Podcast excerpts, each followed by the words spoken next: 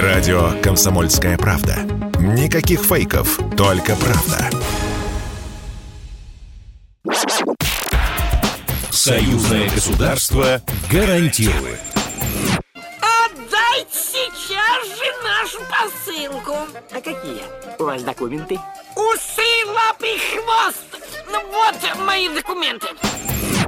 Здравствуйте, с вами Даниил Михайлов и программа «Союзное государство гарантирует». Мы разбираем простые житейские ситуации, с которыми может столкнуться каждый, кто приезжает из Беларуси в Россию и наоборот. Как получить медицинскую помощь, оформить ребенка в детский сад или что делать, если попал в ДТП в другой стране. В каких моментах у белорусов и россиян равные права, а где есть нюансы. Ответы на важные вопросы за пять минут. Союзное государство гарантирует.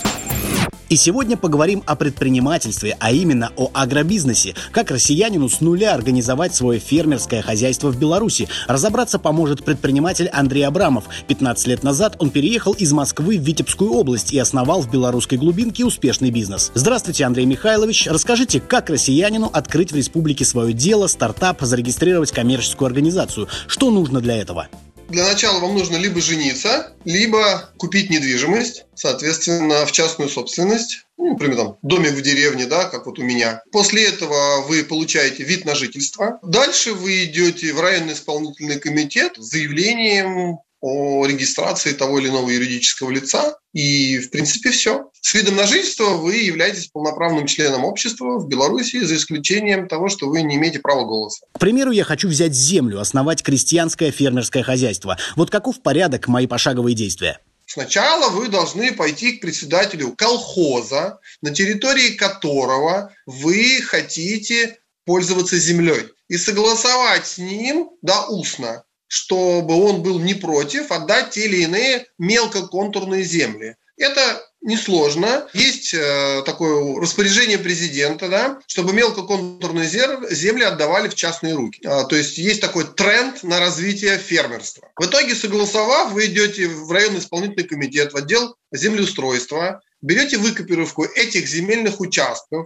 которые вы бы хотели, чтобы вам их а, выделили для пользования, как крестьянско-фермерского хозяйства, как главе, будущей главе, вы идете уже опять к председателю колхоза, где он ставит свою печать и подпись, что он не против. Допустим, он за, все согласовано, что дальше? Дальше вы опять идете а, в землеустроительную службу, где уже пишете заявление и прикладываете вот эти документы, вот, которые пойдут на рассмотрение для принятия решения на заседании районного исполнительного комитета. Там вынесут решение, что да, такому-то, такому-то выделить для э, регистрации крестьянско-фермерского хозяйства. Уже с этим решением вы имеете возможность зарегистрировать непосредственно крестьянское фермерское хозяйство, где, конечно, вы согласуете название, где вы согласуете устав и все необходимые документы, которые вам подскажут. Согласно этого решения вы напишите, опять же, заявление, вам зарегистрируют земли и выдадут свидетельство о регистрации земельного участка, согласно вашему заявлению в аренду или в постоянное пользование. И все, и вы идете спокойненько работаете.